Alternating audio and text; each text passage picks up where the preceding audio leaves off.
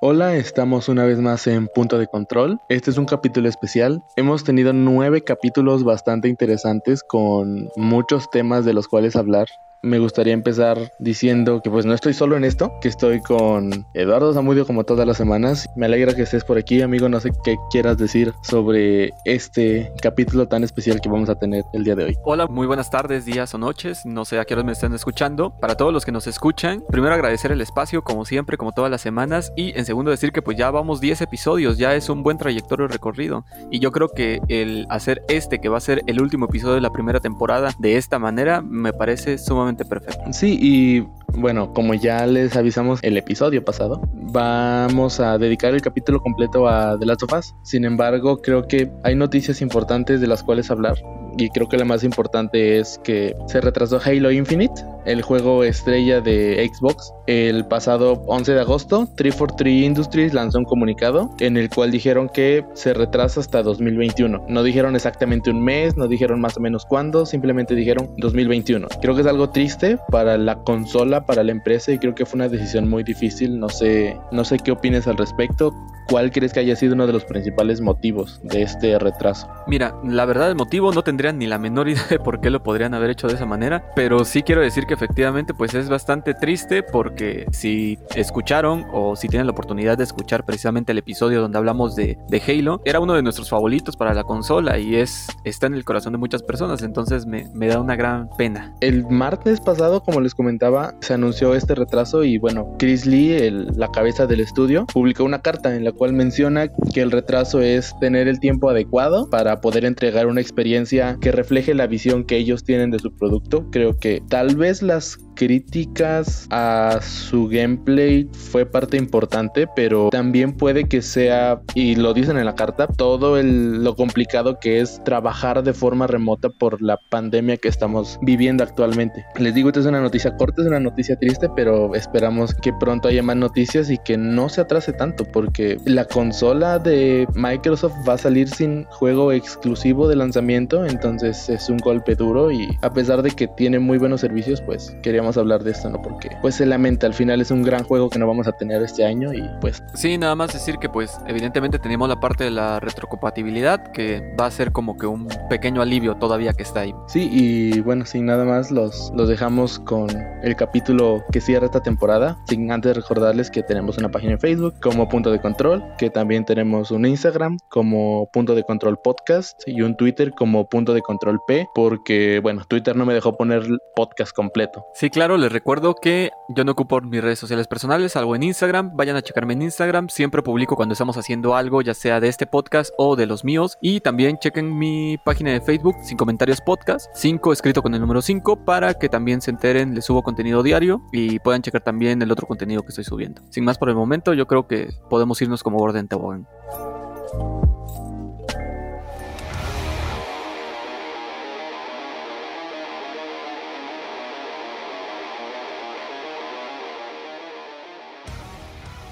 Estás entrando a Punto de Control, un podcast donde no solo jugamos videojuegos, también hablamos de ellos. Comenzamos.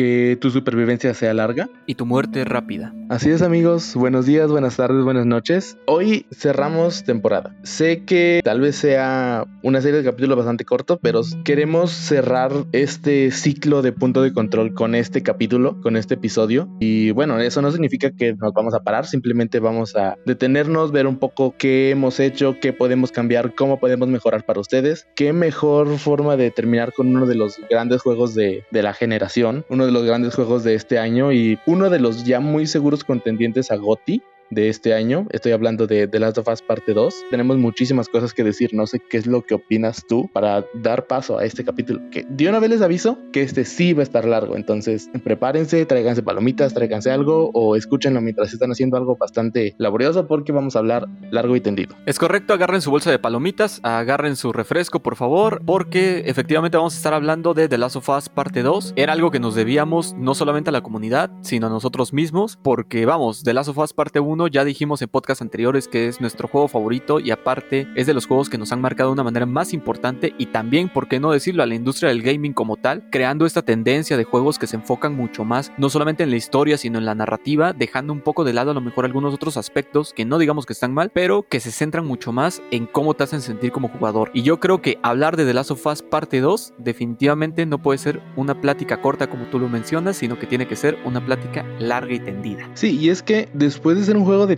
tantos años en producción, lo mínimo que podemos hacer es dar todo este espacio porque, bueno, para empezar, si ustedes recordarán o si no lo recuerdan, les comento. El primer The Last of Us es un juego que salió para PlayStation 3 en 2013 y esta segunda parte está saliendo 7 años después. Es un gran tiempo de trabajo. Es un juego que salió oficialmente 19 de junio, me parece. Sí, el 19 de junio de este año. Es un juego de aventura, supervivencia y algunos toques de survival horror, o sea, tiene sus pedacitos de terror. No sabría por dónde empezar. Hay muchas cosas, pero uno de los principales es que queremos hablar del doblaje, porque si no me equivoco, tú lo viste completamente en español, ¿no? En español latino. Así es, como tú comentas, yo soy de las personas que disfrutan ese tipo de experiencias en latino y más con un juego como este, vamos, creo que concordamos en la parte donde decimos que el doblaje es excelente. Si en The Last of Us parte 1 era bueno, o sea, en este yo creo que se tomaron todos, todos los anabólicos que les pedimos que se tomaran y se fueron hasta arriba, se fueron a tope. Nada más para complementar el primer comentario, de hecho, eh, a mí que me tocó estar, ser partícipe en el estreno, jugarlo eh, de estreno día 1, yo te puedo decir que The Last of Us parte 2 era algo que solicitábamos desde una semana después de que salió el primer juego. Entonces, el poder estar aquí y que el hecho de que ya sea una realidad, después de tantos años después, después de tanto tiempo que tuvimos que nos presentaron lo primero, pues a ver, es una maravilla, se siente bastante, bastante bien el poder ser parte de esto. Como se dice vulgarmente, me siento muy feliz de poder estar viviendo en este momento de la historia. Y nada más algo que me gustaría aclarar es que ninguno de los dos somos expertos absolutamente en nada, de verdad, en nada. Así es que lo que van a estar escuchando es totalmente nuestra opinión 100% personal. Ahora regreso a la parte del doblaje. Con respecto al doblaje, a mí me parece bastante bueno, pero como dijera Jack el Destripador, vámonos por partes. Comentario general del juego. Es un juego que le da mucha atención al detalle. O sea, hay cosas que tú dices por, o sea, que no era necesario que hicieran, pero aún así agradecemos infinitamente que lo hagan. Eh, las partes donde juegas si hay nieve, el cómo se interactúa con la nieve, las partes del lago donde están congeladas, perdón, del agua donde está congelado y tú pasas con el caballo y se va descongelando poco a poco, que la respiración de tu personaje cambie dependiendo de la, de la situación son ese tipo de situaciones que tienen una atención al detalle demasiado grande y que solamente se lo he visto a uno que otro estudio como lo puede ser por ejemplo Rockstar, que es también una eminencia en esta situación, pero con respecto al doblaje específicamente, yo creo que lo hicieron muy bien porque hay partes que ya lo veíamos en The Last of Us donde interactúas con algunos enemigos o digámoslo así tal cual, estás matando a uno de los enemigos y el enemigo resulta que te dice que tiene familia, te comienza a rogar por su vida, escuchas cómo se queja,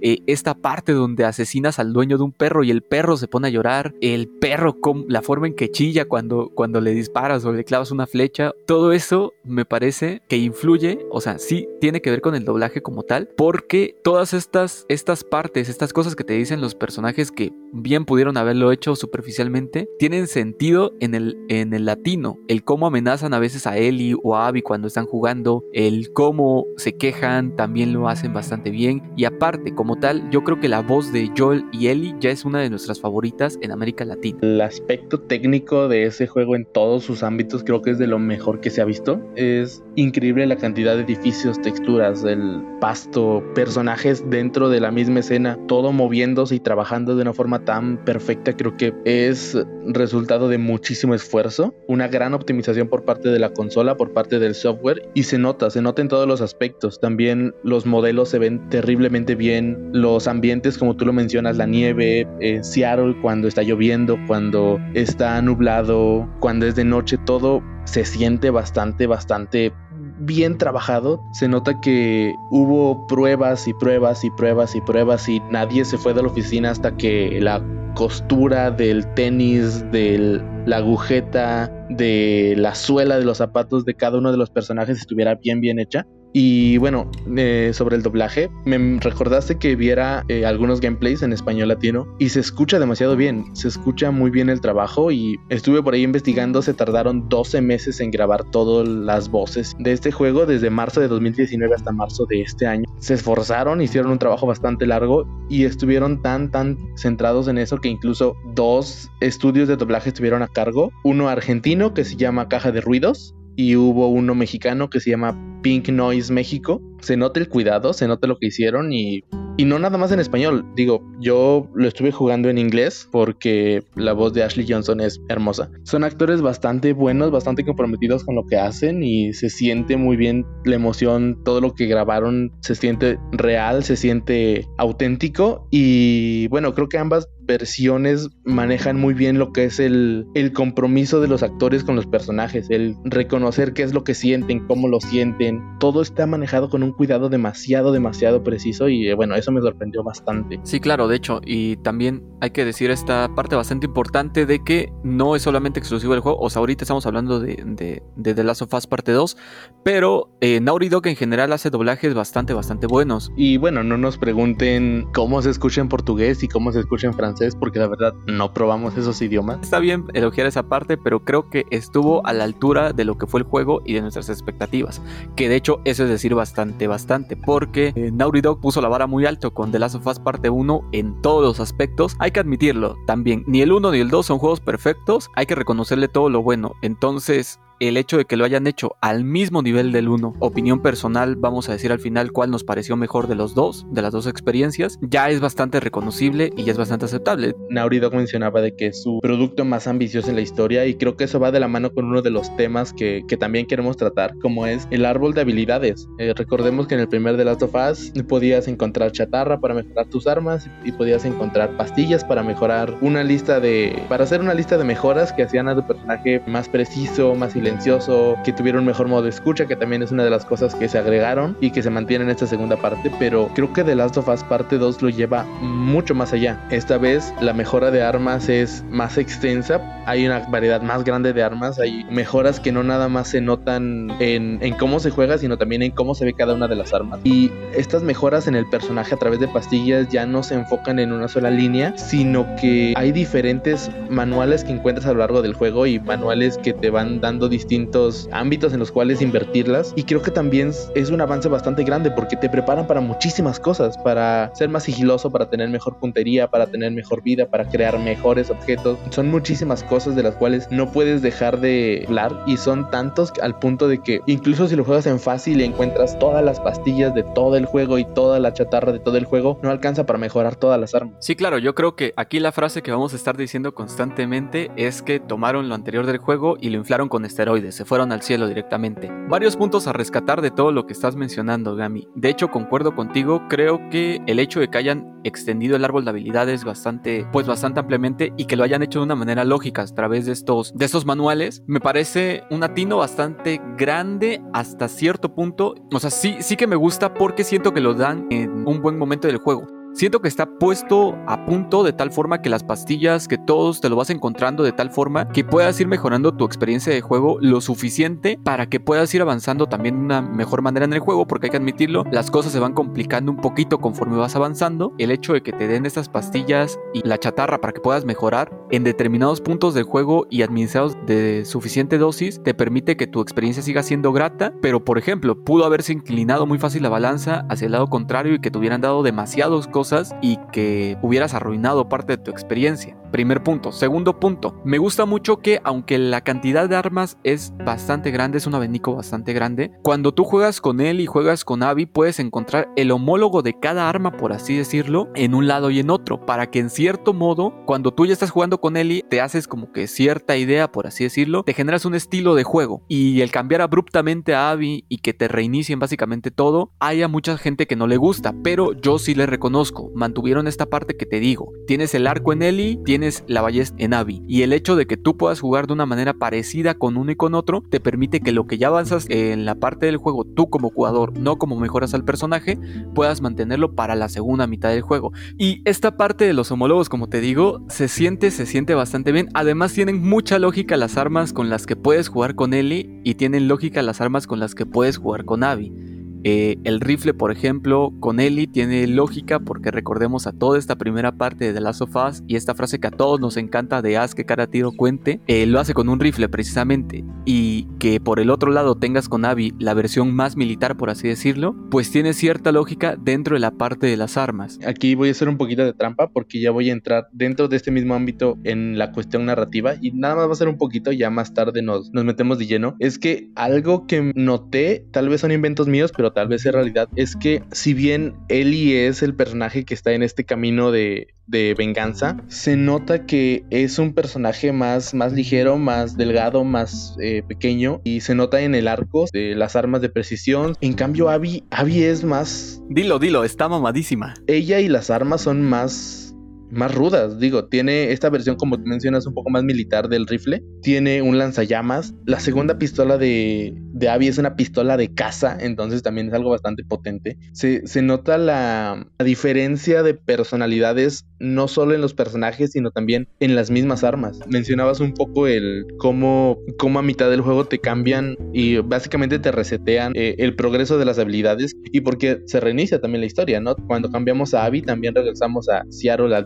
día uno y ya vamos evolucionando con ella, pero siento que a Ellie todo el progreso y todo el avance te está preparando para matar a lo que sea que te, se te atraviese. En cambio, el progreso de Abby es un progreso que te permite defenderte de las amenazas que están a tu alrededor, porque tú no vas buscando pelea con Abby, tú vas librando obstáculos. Que esta diferencia del árbol de habilidades entre Ellie y Abby puede atender un poco a la narrativa y de paso pues también servir a, al gameplay, ¿no? Que puede ayudar a que, a que sea más entretenido que tengas esa intención de mejorar, mejorar, mejorar. Sí, claro, totalmente de acuerdo contigo. De hecho, hay videos en YouTube, ya para este punto los pueden encontrar, pueden buscarlos, donde hacen comparativos entre el estilo de juego de, de Ellie, o bueno, el estilo de ataque de Ellie y el estilo de, ataque de, de Abby. Es totalmente diferente. Lo decía cuando platicaba contigo al respecto de la pelea que tienen Ellie y Abby. O sea, Ellie es una desgraciada, o sea, te tira a matar y no tiene ningún tipo de respeto por ti. Y lo notas perfectamente en toda esta parte donde donde yo,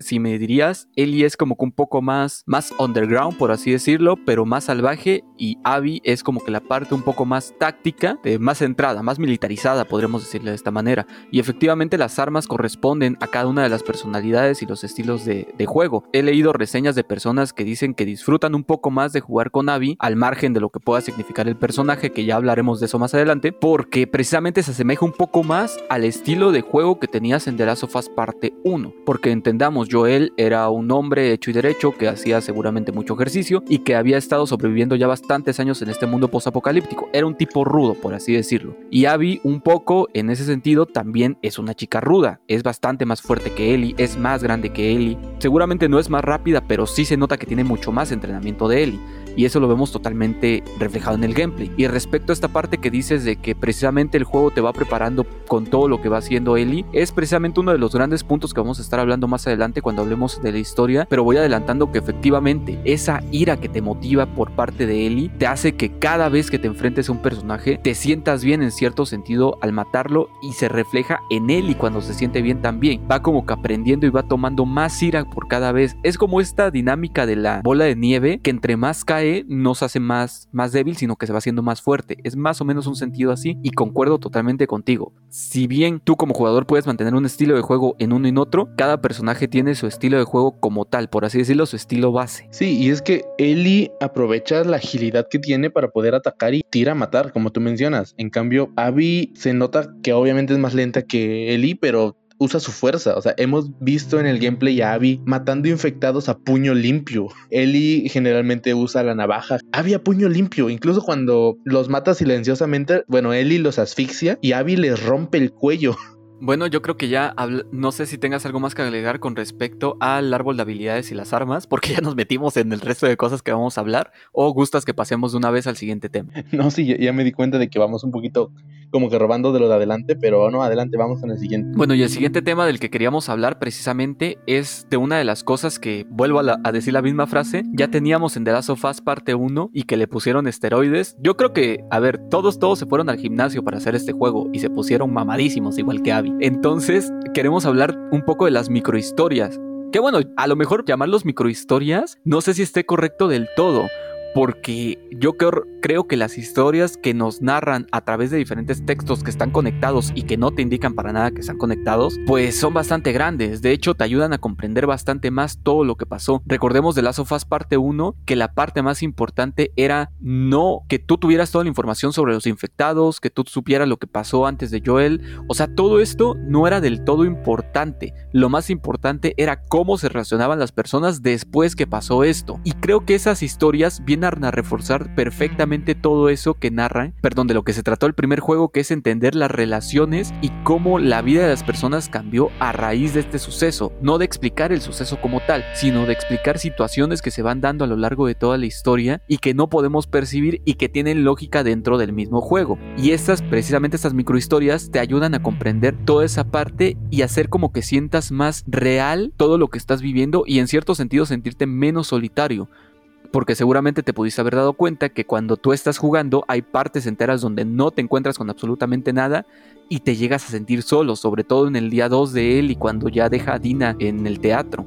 Te comienzas a sentir solo como tal y no una soledad tranquila, sino una soledad inquieta, donde no sé cómo explicarlo, pero estas microhistorias te ayudan a no sentirte tan solo, al entender que había gente donde tú estabas, o por el caso contrario, a hacerte sentir más solo porque había gente donde tú estabas y ya no está. Claro, esa sensación de, de que no hay nadie a tu alrededor, pero que en cualquier momento te pueden atacar y luego no te atacan es una sensación bastante rara. En ese momento es cuando dices, ok, voy a explorar, voy a ver si hay recursos para poder fabricar esto, para poder estar listo cuando, cuando lleguen los enemigos, ¿no? Y en ese proceso de exploración vas encontrando cartas, documentos, grafitis, dibujos en la pared, cadáveres y algo que me llamó la atención es que todo, absolutamente todo lo que te encuentras cuenta la vida de alguien. Algunos que murieron, algunos que se suicidaron, algunos que, se, que fueron mordidos y ahora están infectados, que no saben qué hacer con su vida, no saben qué hacer con su muerte, cómo enfrentarla. También en el primer juego, uno de, las, de los niveles que más me gustó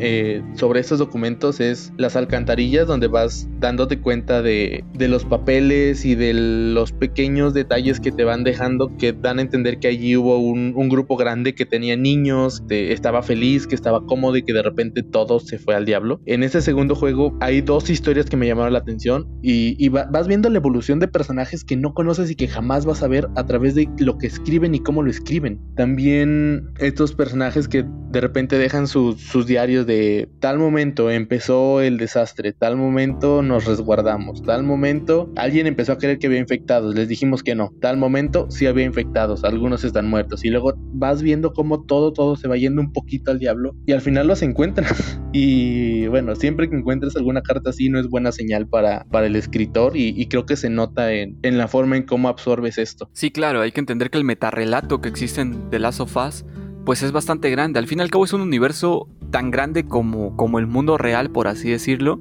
Y el hecho de que agreguen todas estas cosas te hacen percibirte de eso, que sí, es un juego lineal, que para esta entrega trataron de pues agregarle un poco más de, de amplitud en las no en las decisiones, sino en los escenarios, pero al fin y al cabo sigue siendo un juego lineal. Y el hecho de que te expandan como tal la historia, no con DLCs, no con historias, no sé, de secundarias o misiones secundarias, por así decirlo, y que lo hagan a través de este mecanismo, es bastante, bastante bueno porque a ti como jugador te hace que te des cuenta de que estás jugando algo que pretende hacer algo bien importante y es enfocarse en los personajes y darles una dimensión mucho más grande de la que existe.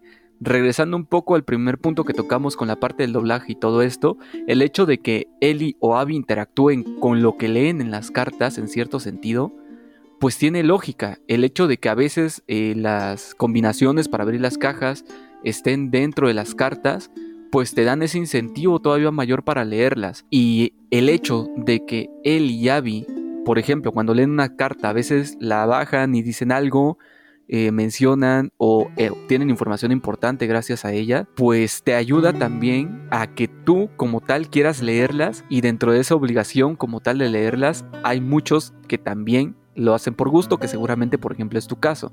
De las sofás sí que es un juego que se dedica bastante a lootear y hay muchos que le dicen looter, eh, looter simulator, pero también perfectamente podrías hacerlo al mínimo. Pero todas estas cosas te hacen que la exploración se vuelva un punto muy muy importante dentro del juego. Cada uno de estos documentos tienen su, importancia y los personajes hablan sobre estos documentos en algunas ocasiones. Uno, uno de los que más me, me llamó la atención también y que más adelante vamos a volver a hablar de ello en otro aspecto, es eh, la carta que encuentras dentro del hospital, donde vas viendo el progreso de deterioro de la mente cuando, cuando estás infectado con el cordyceps y cómo va, va empeorando la escritura, va empeorando eh, el proceso de, de construir frases, el tamaño de las letras, el relacionar palabras, relacionar eventos. Creo que en una sola carta te, te explican, sin contártelo de forma clara, cómo vas perdiendo la cabeza al momento de estar infectado. Y es de esos puntos que podrían no ser importantes, puedes saltártelas por completo y no leerlas, pero te estarías perdiendo de mucho porque son parte del contexto. Y, parte de este contexto, eh, relacionándolo un poco con lo que sigue, creo que es el, el cómo te van pintando un estereotipo de cómo son las facciones a las cuales te enfrentan, cómo se relacionan entre ellos y con el entorno y con los extraños. Sí, claro, te van expandiendo toda esta parte. Y yo creo que aquí tocaste un punto muy importante que no sé si lo vamos a tocar más adelante o, lo, o estaría bien que lo tocáramos en este momento, pero es precisamente que algo que decíamos cuando hablábamos de The Last of Us como nuestro juego favorito era el hecho de estas dualidades que existen. Eh, creo que The Last of Us, lo vamos a decir cuando hablemos seguramente de la historia o de los personajes, siempre te plantea un polo eh, negro y un polo blanco, pero terminan resultando siendo eh, las dos caras de una misma moneda. O sea, el hecho de que tú veas coartada en cierto sentido tu experiencia, porque únicamente puedes tener acceso a cosas que pasaron o que están pasando mediante la vista de un personaje y que luego te enseñen la contraparte, por así decirlo, no es nada totalmente nuevo, no se lo sacaron de la manga. Halo 2, por ejemplo, lo hizo, pero creo que en The Last of Us parte 2 lo hicieron de una manera muy muy buena y lo hicieron a tal punto de que tú durante la primera mitad del juego tienes una, una visión bastante bastante clara y durante la segunda mitad del juego te encargas de hacerte preguntar si todo lo que ya hiciste,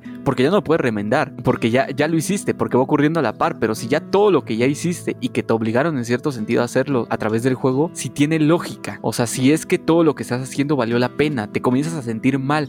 Era lo que te decía cuando terminé de, de o sea, cuando terminé todo el juego, es esta parte de no sé cómo sentirme, o sea, no sé si me siento feliz por ya haber visto todo esto, no sé si me siento triste por todo lo que pasó. Yo creo que la frase que puede definir The Last of Us parte 2, que se ve reflejada también en esta parte de las notas y que se ve reflejada en el siguiente punto que vamos a hablar, que son las facciones, pues es el hecho de que nada es definitivamente lo que parece y de que ni todo es blanco, ni todo es negro, ni tampoco somos literalmente escalas de grises, simplemente. Creo que The Last of Us parte 2, al igual que el 1, refleja a la perfección lo que es un ser humano, un ser que no necesariamente toma buenas decisiones o malas decisiones, sino seres que toman simplemente decisiones que a veces le llevan a consecuencias buenas y a consecuencias malas. Es el momento perfecto para las facciones, para empezar a hablar de ellas y de cómo cada una está muy bien definida, muy bien escrita y con un pasado muy muy específico. No sé por cuál de los dos quieras empezar. Mira, yo te voy a decir que creo que vamos a comenzar con, pues no la principal por así decirlo, pero con la que liga lo que tendríamos la historia de, de Ellie con los serafitas también, que son los lobos o wolves. Empezamos con este grupo entonces de los wolves. Eh, es difícil definir qué son exactamente porque, como mencionábamos, ¿no? Si bien los documentos te hablan de un grupo militarizado, desalmado, que quieren poner su propia, sus propias reglas, sus propias leyes, en las cuales se habla de el auditorio como un campo de concentración prácticamente, un lugar al que nadie quiere ir, al cual están obligándolos, en el cual eh, van a sufrir o, no saben ni, ni tienen la menor idea de qué es lo que puede pasar. Y luego ves la perspectiva completa y te das cuenta que como era obvio, pero no quisiste ver, son personas,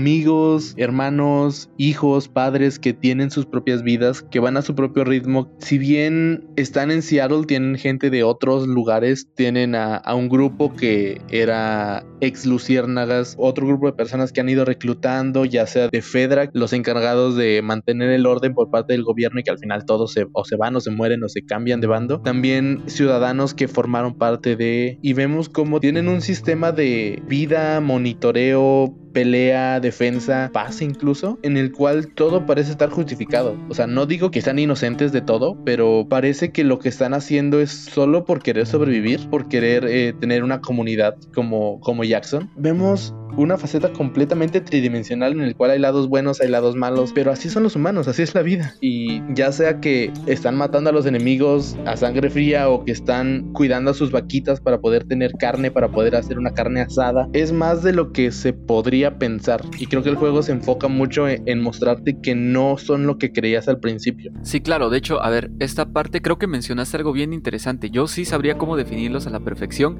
y las definiría con una frase que le dice Joel a Tess el primer juego. Somos supervivientes. Fin de la historia. O sea, se encargan de hacer eh, esta comparativa precisamente como tú lo mencionas con los de Jackson. Porque veamos, a los, a los, a los lobos no les tocó vivir en el mejor lugar no les tocó desarrollarse en el mejor lugar, entonces hacen lo necesario para poder sobrevivir, hacen lo que ellos consideran bueno, por así decirlo, para sus propios intereses, que es un poco la dinámica de este juego, del mostrarte cómo puede evolucionar la sociedad y evidentemente cómo evolucionan las personas cuando los enfrentas a una situación así. Es evidente que pues no iba todo a ser bonito y hay cosas que por ejemplo sí que tienen bastante razón. El hecho de que ellos críen a sus vaquitas y todo esto lo podemos comparar en Jackson con con precisamente las mismas situaciones. A lo mejor este, los lobos se basan mucho más pues en esta dinámica militar porque es una dinámica que funciona, que permite a la sociedad sobrevivir. Si lo comparamos contra Jackson, que en Jackson se, pues, se basan un poquito más, me gustaría poner el ejemplo como los nativos norteamericanos, que pues tienen un poco más de libertad, por así decirlo, se desarrollan como pueden y a veces pues hacen cosas que consideramos que no son las mejores, pero todo es en arras de proteger a la comunidad.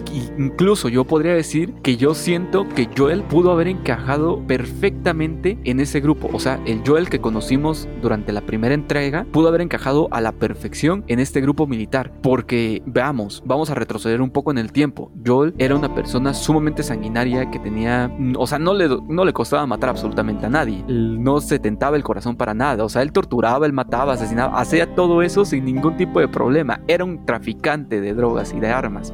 Con eso decimos todo. Y el hecho es de que él, de la misma manera que los lobos, hacía lo necesario y lo que él creía suficiente y bueno para poder sobrevivir que es como te digo un poco la dinámica de la cual se encarga de repetirte todo el tiempo el bendito juego. Sí, claro, como tú mencionas, Jack y Seattle son contextos muy diferentes. Por empezar, en Jackson están rodeados de naturaleza y nada más. Algunos grupos errantes que de repente pasan, algunos serán amigables, algunos no, pero los Wolves están en una ciudad de la capital del, de Estados Unidos, o sea, un lugar en constante pelea, en constante transición con muchas facciones. Están los serafitas, están los que vayan pasando, que ya sean intrusos, lo que sea, están los infectados, estaba Fedra. Fue una ciudad tan importante y afectada por esta situación del Cordyceps, por esa pandemia, que fue bombardeada. En Seattle trataron de controlarlo y no pudieron y lanzaron bombas. Trataron de una forma muy distinta esa comunidad y el grupo que, que surgió de ahí atendió a, a, las necesidades de ese contexto. Son más organizados al momento de trabajar en equipo y, todo esto viene de, del contexto en el cual están. Cosa muy diferente a, a los serafitas que vamos a hablar más adelante, que son completamente distintos a todo lo que hemos visto, porque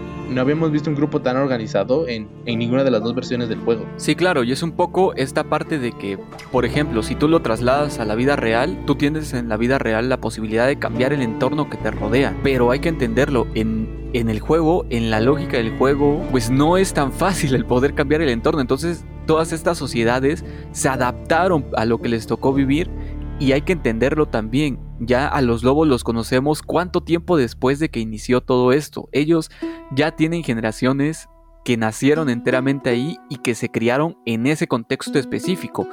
Normal que los métodos y todo eso pues hayan ido a lo mejor extremando un poco más de lo que le gustaría en el, que en otras situaciones del mundo.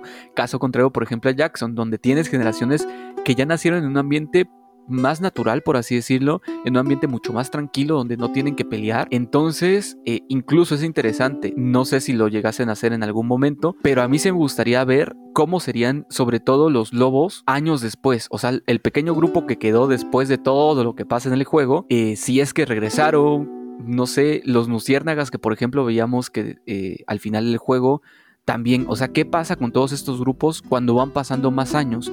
Con esas generaciones que ya nacieron en ese contexto, cómo se desarrollaron. A lo mejor lo podrían explotar en una historieta como ya lo hemos visto. No hablemos de DLCs, Incluso me conformo con un simple eh, libro de arte gráfico para saber cómo fue. Es un grupo que tiene, tiene mucha historia y desde cualquier ámbito se presta a, desarrollar un poco más eh, la narrativa alrededor de ellos. No sé si te parezca bien cambiar y empezar a hablar un poco de los serafitas. Esta pelea eterna que tiene con los wolves y más o menos qué se identifica de ellos. Sí, claro. Si no han terminado el juego, no deberían estar aquí porque hay muchos spoilers, pero si no lo van a jugar o, o ya lo terminaron o simplemente están aquí porque quieren conocer un poco más de historia, déjenme contarles que los Wolves están en una pelea, pelea pactada con los Serafitas, una pelea que ha tratado de encontrar varias treguas, pero que siempre por una u otra razón, por uno u otro bando, termina rompiéndose. Y son un mundo completamente distinto. Los Serafitas o Scars, como se les llama, eh, debido al, a la cicatriz que tienen el, que se hacen en el rostro a manera de ritual en algún momento de su vida, son un culto, una secta religiosa, un grupo guiado por los escritos de una profeta. Es un grupo en el cual se cree que la causa de la pandemia es la acción humana desmedida, el uso de la tecnología, el uso de la electricidad, todos estos excesos que el humano había tenido por tanto tiempo y que con la pandemia tuvo un merecido, pero que todavía no queda del todo solucionado porque aún hay grupos que, que tratan de recuperar la vida pasada. Y son un grupo que incluso en términos de combate son completamente diferentes, son más de sigilos, de armas silenciosas o de armas más precisas y se nota tanto su intento de pasar desapercibidos en el ambiente que cuando te identifican no se hablan, se chiflan entre ellos esto contribuye a, introducirte en la, en la historia del juego, en cómo, cómo se organizan, cómo se ponen de acuerdo y como mencionaba al principio, en los documentos encuentras cómo se ven a esos personajes y cómo son completamente diferentes y luego cómo lo que fundamenta su sociedad no concuerda con las acciones que ellos hacen. Entonces creo que es una facción muy interesante y que igual podría tener un desarrollo más profundo. Sí, claro, como tú mencionas, pues esta sociedad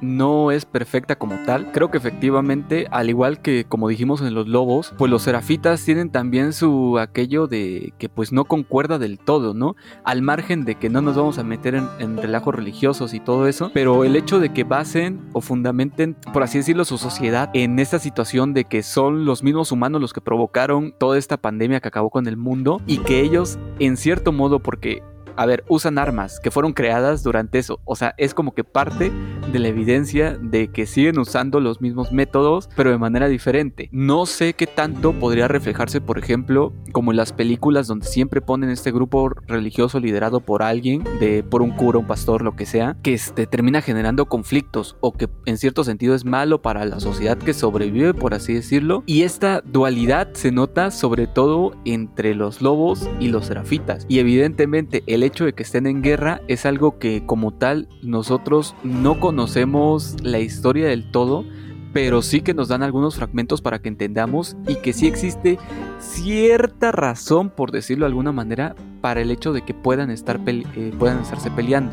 Bueno, yo diría que este, el líder de los, de los lobos, es más como de voy a hacer lo que sea necesario, o sea, absolutamente lo que sea necesario. Y eso se ve reflejado en la parte donde le tiene cierto, no aprecio, a lo mejor confianza a Abby. Y cuando se la encuentra en la isla de los serafitas, pues dice, ¿sabes qué? Te voy a matar, comadre. O sea, se pasa esa confianza, ese aprecio, no sé qué puede hacer hacia ella por el arco del triunfo. O sea, sí se nota y sí tiene lógica el plan que llevan a cabo para la lógica del, del, líder. Sí, claro, tiene lógica. Y el tipo está tan confiado en, lo que quiere hacer que él está liderando la, la invasión. Y si tiene que pasar por encima de sus personas más confiables lo va a hacer con tal de cumplir el objetivo. Retomando esta, esta forma de vivir de los serafitas, me, me gusta algo y la, la, palabra que se me viene a la cabeza al momento de pensar en ello es el sincretismo. Esta mezcla de dos mundos completamente diferentes en una sola que, que genera algo completamente nuevo. Creo que a lo largo del juego vemos cómo todavía se mantiene la confianza en esta profeta, cómo se mantiene el respeto hacia ella, la alabanza hacia ella incluso, y encuentra lugares donde, donde se va a, a se van a dejar plegarias, se van a, pedir favores, a pedir milagros. Y contrasta mucho con esta faceta asesina de los, de los serafitas, pero creo que conviven de forma muy natural. Es como una combinación bastante extraña que se siente natural para ellos y que muchas veces no se dan cuenta que una puede rozar con la otra. Sí, claro, es este esta parte regresamos al momento de las dualidades. Yo creo que estos dos, estas dos facciones, a mí me encantó que las incluyeran en este, en este juego, no en el anterior. Porque en el anterior mm, sí que tuvimos, fue, bueno, se centraron en la historia de Joel y Ellie, fin de la historia, o sea, ellos eran el punto principal. Pero acá donde nos están abriendo mucho más el panorama y nos presentan ya no solamente un personaje principal y su acompañante, sino dos personajes principales, si es que me lo preguntas, me agrada bastante que hayan incluido esto para darle mucha más profundidad. La profundidad precisamente que decíamos que veíamos en las notas, yo creo que se le agregaron muy bien en creando este conflicto eh, interno bueno, interno, externo, no sabría decir cómo, cómo llamarlo, entre estas, estas dos facciones. Sí, sí, claro, estoy seguro de que hay muchísimas cosas que, que pasamos por alto sobre estas dos facciones, pero creo que el contexto en el cual se, se desarrollan y, y, su confrontación que termina afectando nuestro, nuestro paso por Seattle, nuestro objetivo, creo que es de lo más importante. Y el juego sabe muy bien en qué momento ponerte contra unos y en qué momento ponerte contra otros porque justo cuando crees que ya conoces a la perfección cómo eliminar a todos estos wolves que están detrás de ti, cómo acabar con los perros o cómo ocultarte de ellos sin tener que matarlos, te encuentras con los Scars y tienes que volver a empezar a ver cómo lidiar con ellos y cómo poder pasar bien librado. Pero bueno, creo que podemos pasar al siguiente tema, uno de los temas que, más me sorprendió de este juego y ya estoy hablando de los infectados. Si bien no son lo suficientemente inteligentes para trabajar con los lobos, acabar con la población de la isla, creo que son lo suficientemente desarrollados para poder, para poder ponerte los pelos de punta otra vez a pesar de que no son los enemigos principales. Sí, claro, esto que mencionas al final me encanta porque concuerdo totalmente contigo. Los infectados son otro medio o son parte del contexto dentro de todo lo que se da. Te lo voy a decir, el, el, momento que más miedo me dio fue ese donde... Ahora, yo pensé que nada más pasaba en, en algunas ocasiones, pero hay una parte donde Ellie llega a una mesa de trabajo, se acerca y siempre, siempre, siempre va a llegar una persona, te va a llegar por atrás y te va a atacar en la mesa. Entonces ese fue el momento más, eh, pues que me dio más miedo de todo el juego, por así decirlo, el que me alteró un poquito más porque es como que ese momento de tranquilidad. Dejando de lado ahora a los humanos, regresemos a los infectados. Ah, tengo una relación amor-odio, sobre todo con los tambaleantes. O sea, no sé. Mira, me gustó el diseño, me gustó cómo se veía, me gustan las zonas donde aparecen. Pero el modo en el cual los atacas es exactamente el mismo como puedes encargarte de los gordinflones. O sea, es el mismo puedes atacarlos de la misma manera y no hace ninguna diferencia entre que te ataque uno que te ataque otro. Ahora, cámbialo, por ejemplo, entre los acechadores o los corredores y los, y los chasqueadores. O sea, son tres mecanismos diferentes. Pero aquí entre estos dos, mm, el tambaleante creo que es de los infectados que menos me gustó que incluyeran por ese sentido, porque matarlo era exactamente igual que matar un Gordinflón. Claro, creo que la, forma en la cual se ve a ese nuevo tipo de infectado, el tambaleante, bueno, yo lo ubiqué más como Shambler porque jugar en inglés, sí se siente más como un Gordinflón, se siente más de ese estilo. La diferencia más importante creo es que con el Gordinflón siempre sabías que si ibas a pelear con él, iba a ser como que una área grande en el cual ibas a estar corriendo. Y este te permite jugar un poco más con el sigilo porque también son ciegos, como los clicker. Entonces, si bien tiene algunos errores, creo que pudo haber sido eh, una forma diferente de, atacar un mismo eh, tipo de enemigos. Pudieron haber modificado un poco más los patrones y todo eso, pero bueno, al final creo que sí me gusta el nombre, pues el nombre, la, el diseño me pareció bastante correcto, bastante bien. Y, creo que lo más importante, lo que más importancia tiene en este nuevo tipo de, de infectado junto con el Stalker, que es el que te aparece de la nada, es que como que completa esa cadena de, de evolución del Cordyceps. Eh, cuando te hablé por primera vez, o bueno, no sé si te lo mencioné, creo que una de las cosas que más me sorprendieron fue el cómo se centraron mucho en, el comportamiento y la evolución del hongo. En cómo ahora hay más eh, fases que van de, un humano normal a la última, a la última, el último paso de, esta evolución que se puede mover, que es la, la albóndiga esa del final cómo están muy bien seccionadas las, la forma en que evoluciona visualmente, el cómo también se, se centró en, en, el patrón de movimientos, el patrón de migración, cómo mencionan que vienen en grupos y se mueven durante el invierno. Creo que eso también fue un adherido que, que no tenían que hacerlo, pero que funciona para entender más o menos cómo, cómo trabaja el hongo en el cerebro. También la evolución del hongo, que es lo que te mencionaba en las cartas, cómo poco a poco vas, vas perdiendo la cabeza porque poco a poco va, infectando.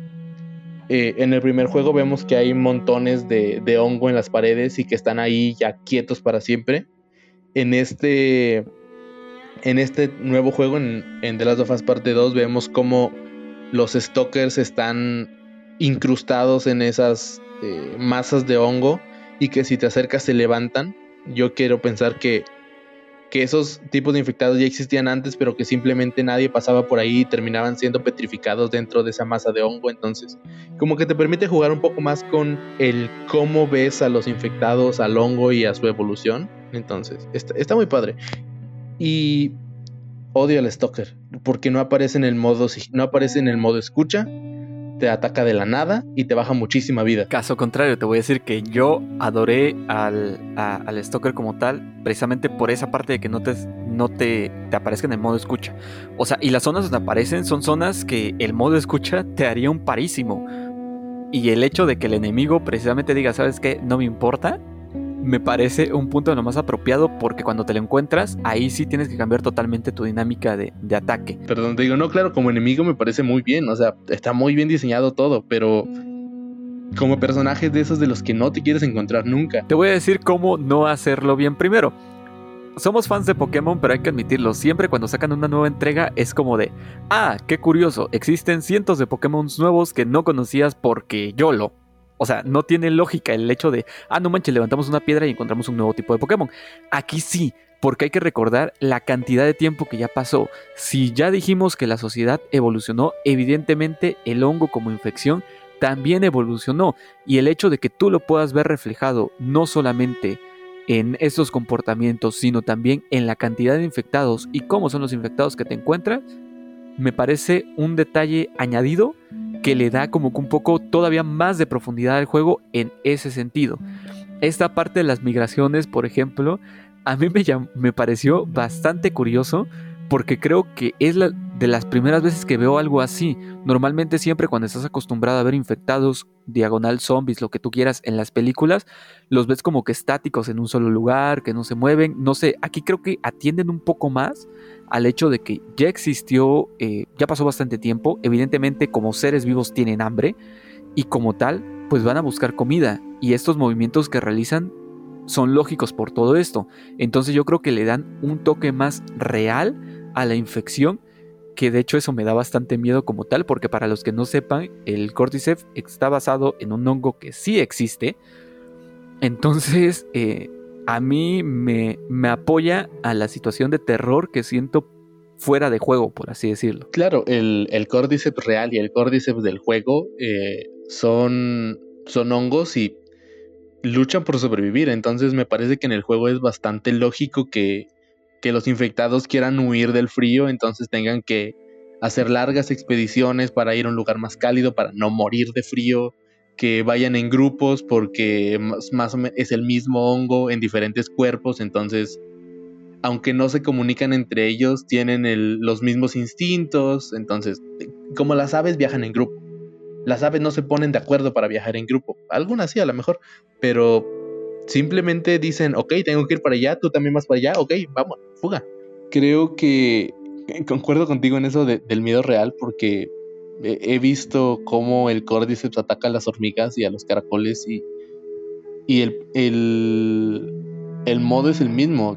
Llega un momento en el cual el hongo les dice al cuerpo, ¿sabes qué? Necesito ir para allá y van para allá. Entonces, trasladar esos comportamientos al videojuego creo que es un adherido eh, bastante bueno que le da profundidad a estos infectados.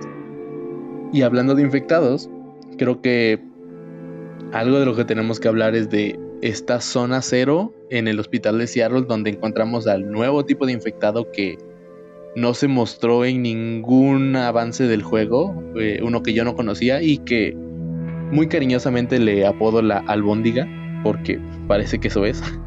Pero no sé, ¿qué opinas? ¿Qué te pareció el diseño, la forma en que ataca? Cuéntame. Yo quiero una pregunta principal. ¿Tú le dices el rey rata o la reina rata? Porque yo he encontrado las dos traducciones. Pues... Ah, no sé, creo que el, e, el primer pensamiento sería pensar en un rey, pero el juego está protagonizado por mujeres, entonces podría ser la reina. Eh, al final es una albóndiga, es, una masa de carne que te quiere matar, pero... Pero no sé, creo que la reina suena bien, suena adecuado. Ok, me voy a referir a él entonces como la reina rata. La reina rata, madre mía Willy, creo que primero voy a decir esto, tiene mucha lógica que esté, oye, cómo me encanta decir la palabra lógica hablándome de juegos, pero tiene mucha lógica que esté en la zona cero, porque es donde el virus ha tenido, bueno, perdón, la infección ha tenido más tiempo de poder estar, o sea, que en cualquier otro lado, ha tenido más tiempo, ha estado totalmente aislado, entonces evidentemente el hongo se va, se va a transformar para sobrevivir en lo que sea necesario. Y el que te lo proyecten como este ser amorfo raro que te da, de hecho, sí me lo imagino sacado de una pesadilla directamente, me parece bastante, bastante atinado. Sobre todo por lo que te digo, por el lugar en el que te den y el hecho de cómo te lo enfrentas y que desde que tú llegas te van dando premoniciones de que aquí hay algo, aquí hay algo. Vamos, cuando tú sabes que vas a regresar a ese lugar, sabes que te vas a encontrar algo. Incluso cuando te vas avanzando y vas encontrando los cadáveres eh, de, infectados que se quedaron en media transformación, por así decirlo, o sea que no terminaron de evolucionar del todo, te vas dando una idea de que ya vas a encontrar cosas más raras. Incluso cuando encuentras estas plastas del hongo en diferentes puertas que tienes que eliminar, te vas dando idea de que hay algo que se creó ahí y que evolucionase en el rey rata. no sé, es que hasta el nombre me, da algo, me da algo de gracia. Pero la forma en cómo ataca me parece una forma bastante violenta. El hecho de que te lo enfrentes una vez en el juego me parece sumamente atinado. No hubiera tenido lógica dentro de otra zona. Y también la ambientación en la cual te lo enfrentas hace que se vuelva uno de los jefes de The Last of Us. Que ojo, The Last of Us como tal no tiene tantos jefes. O sea, si te das cuenta, no sigue como esa línea argumental de jefes de, de área o jefes de etapa, por así decirlo y creo que la reina rata o el rey rata es el adherido como jefe de área que pues a lo mejor a muchos les va a encantar. Y hay que admitirlo también, el hecho de que, de que te mate un par de veces se agradece para regresarte a decirte que el juego no es tan fácil como tú piensas. Un par de veces es bastante amable, a mí me mató seis porque incluso las conté, pero, pero sí, concuerdo contigo. El, el hecho de que el hongo haya estado encerrado con tantos cuerpos durante 25 años no podía no podía tener un resultado diferente. Creo que se nota que el hongo estuvo alimentándose de los cuerpos mismos y que había todavía más, pero que al final en ese en esa lucha por seguir vivo, por alimentarse y por eh, extenderse, se terminó fusionando con varios otros y muchos otros fueron totalmente consumidos por el hongo y, y al final tienes esta masa horrible que, que, te va persiguiendo y que tiene un patrones de ataque bastante interesantes porque cuando te atrapa te mata como un gordinflón partiéndote la cara con, las, con sus propias manos, con una de sus propias manos.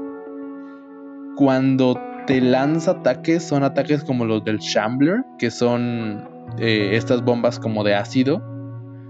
Pero cuando avanza, avanza como un clicker que no sabe más o menos a dónde va, simplemente se guía por, por dónde estás tú y por el sonido que haces. Entonces creo que es una mezcla de todos los tipos de infectados en uno solo. Y que se ve bastante atemorizante. Yo la primera vez que lo vi lo relacioné con con Nemesis de Resident Evil porque porque igual me parecía una cosa imparable y colosal y que no iba a saber cómo atacar y que al final que no se convirtió en una esponja de balas, sino que se convirtió literalmente en un tanque al cual tienes que derribar para no morir.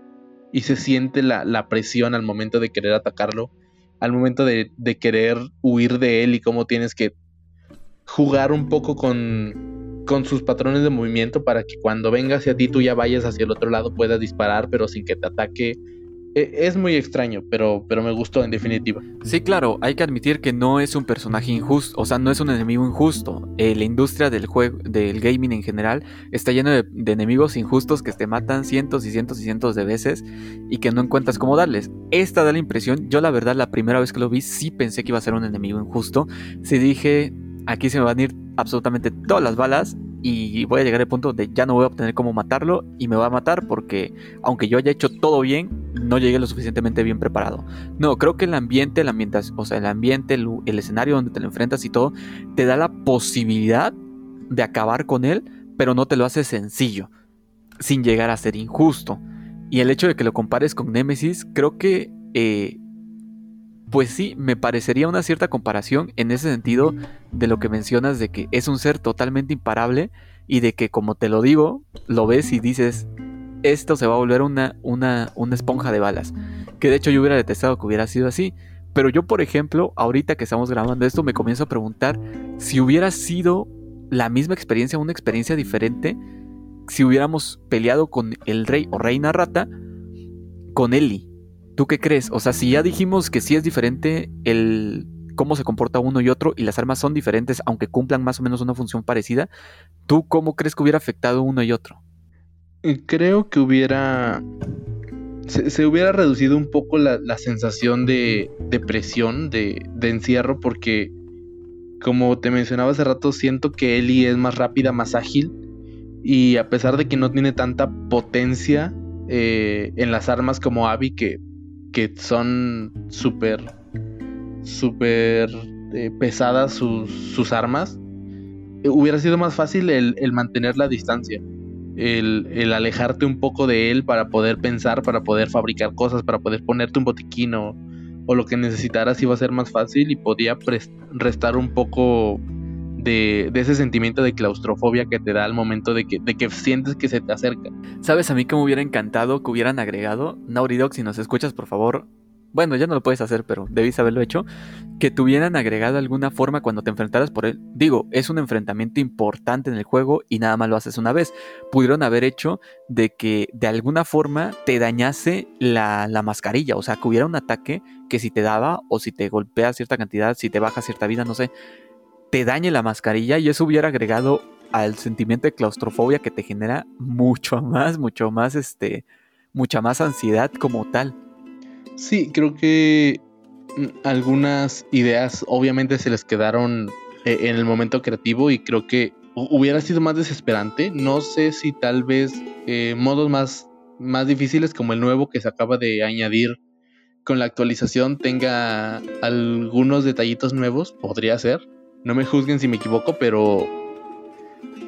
Pero creo que hubiera sido todavía más estresante el poder pelear con él porque no. No tendrías opción de.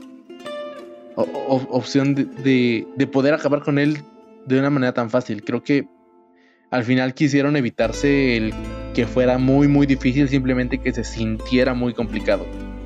Y no sé, tal vez en la tercera entrega que venga en unos 8, 10 años del juego tal vez haya un infectado similar o hayan mecánicas un poco más pulidas, un poco más atemorizantes y quién sabe. A lo mejor alguien está escuchando y está tomando notas y en cualquier momento aparece en un nuevo juego. En cuyo caso yo esperaría recibir un cheque, por favor, Nauridog, si nos estás escuchando, eh, eh, lo, mándame inbox y te mando mi, mi cuenta bancaria, por favor.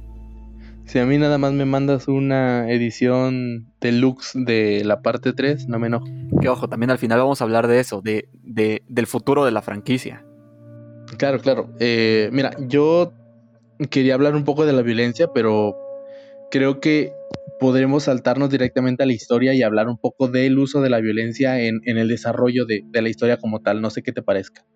Me parece sumamente perfecto, porque eh, en realidad creo que la violencia como tal eh, parte de la historia en dos. O sea, es un elemento que mm, es importante, pero que no se puede hablar por separado. Si alguien llegó hasta esta parte sin jugar el juego y, en realidad le quiere jugar y sentir toda la experiencia, les recomendamos que lo pausen aquí porque vamos a hablar de, la historia sin, sin ningún tipo de, de, traba, sin ningún tipo de límite y creo que vamos a hablar de, de muchos temas que, que es mejor vivirlos que, que escucharlos y luego ir a experimentarlos. E, el, juego empieza, creo que, creo que el juego empieza de una forma completamente diferente al primer juego, pero que está conectada. O sea, explico un poco mi argumento. Creo que es The Last of Us 1 a la inversa, porque vas de un momento de estabilidad, de, relativa felicidad, de relativo momento de paz a la violencia.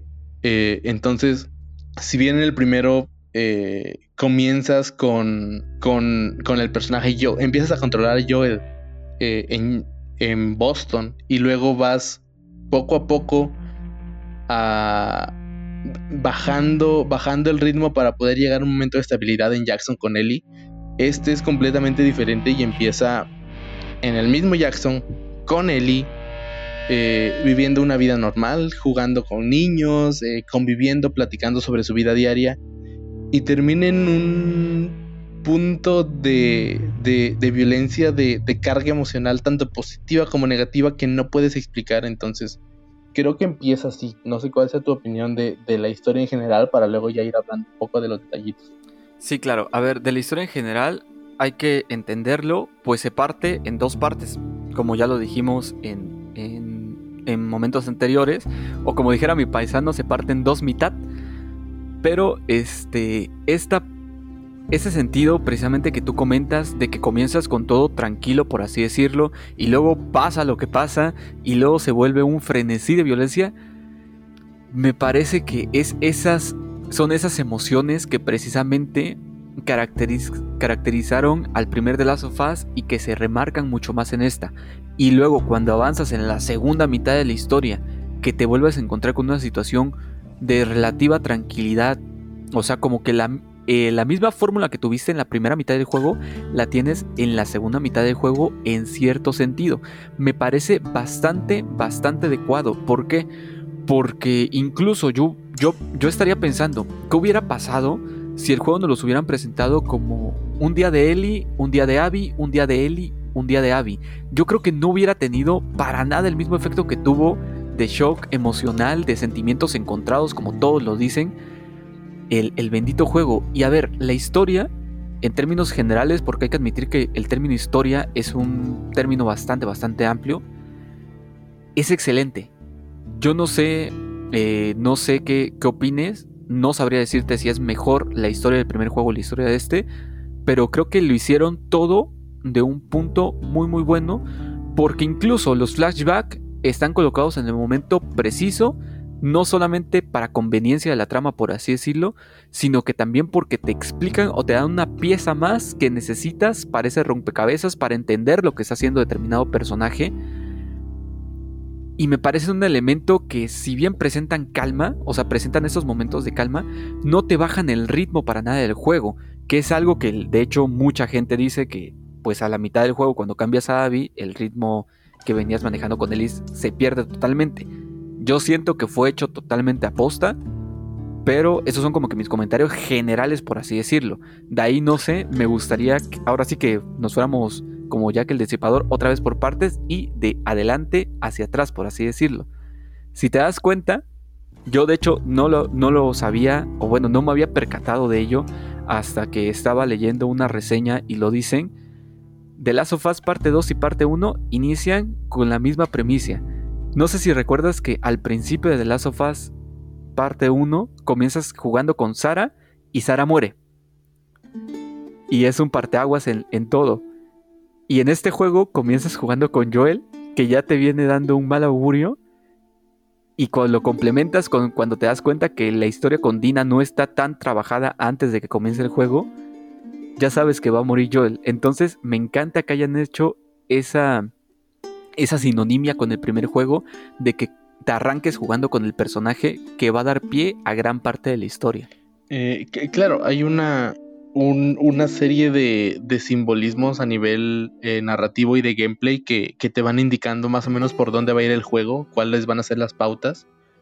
Eh, uno de ellos es que, sí, que en el, en el, primer juego empiezas con Sara y pasa eso y luego vienes y empiezas con Joel.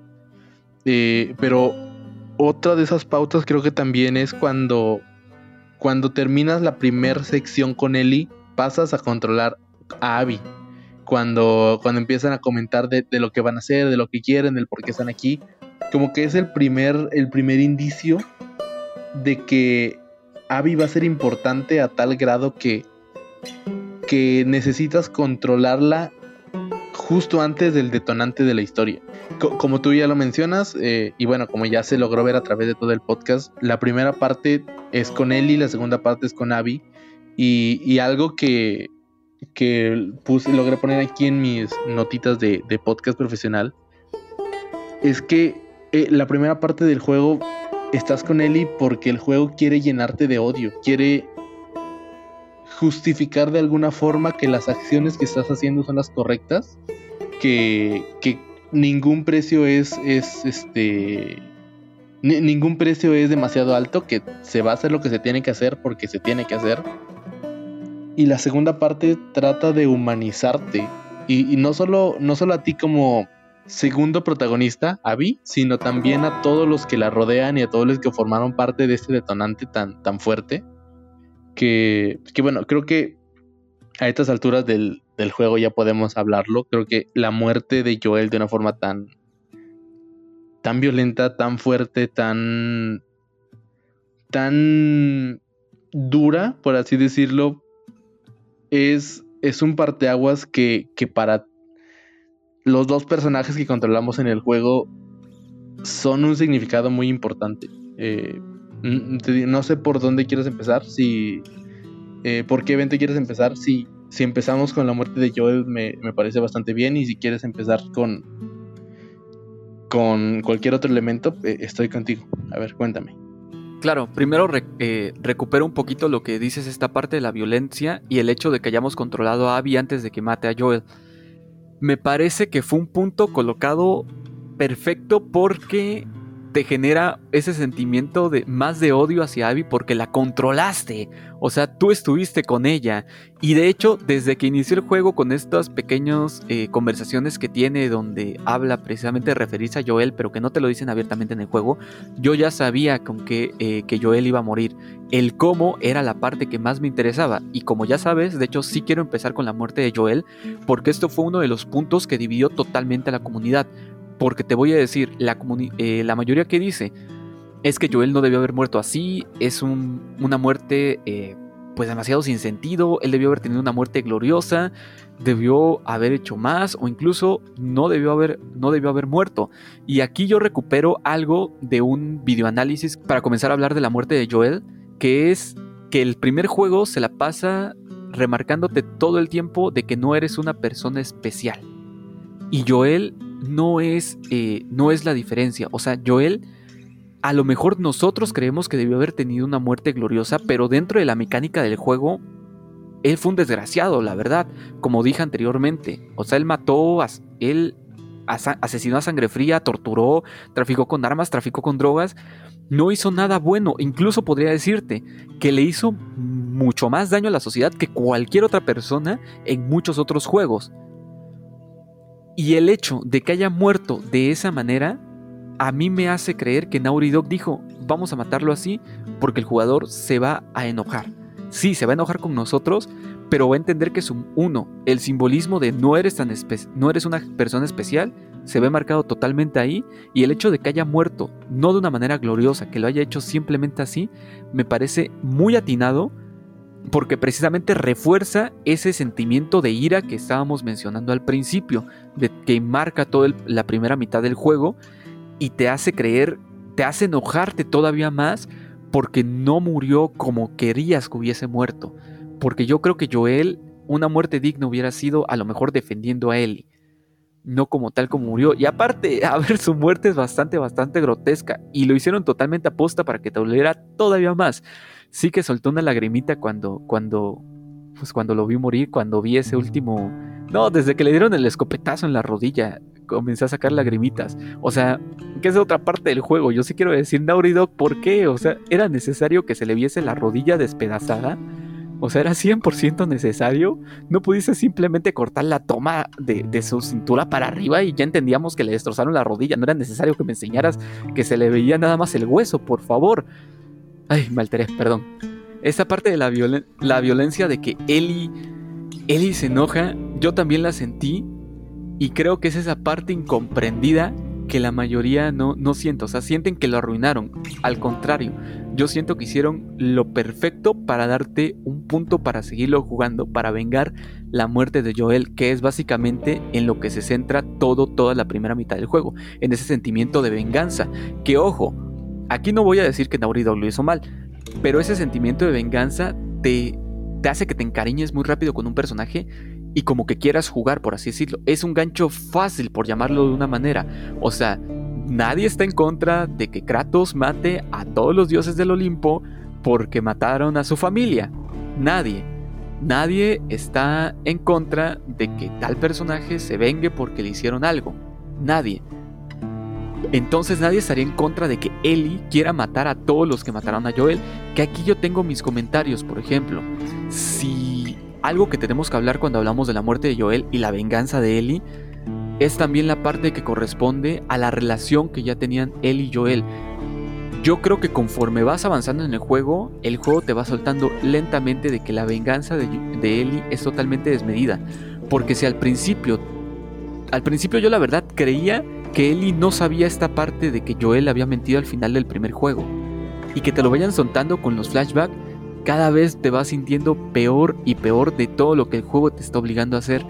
Mientras Ellie sigue en su búsqueda desenfrenada de, de, justicia para ella, de venganza para nosotros, que se termina reflejando perfectamente al final del juego, que también lo vamos a tocar.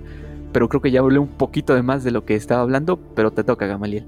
No, claro, eh, vamos por partes. Creo que tu comentario va en en muchos sentidos y, todos van todos van bien, todos van enfocados a lo mismo, pero creo que hay que enfocarlos. Eh, bueno, hay que quiero hablar un poco de, cada uno de ellos para, para, no perdernos y ya poder continuar.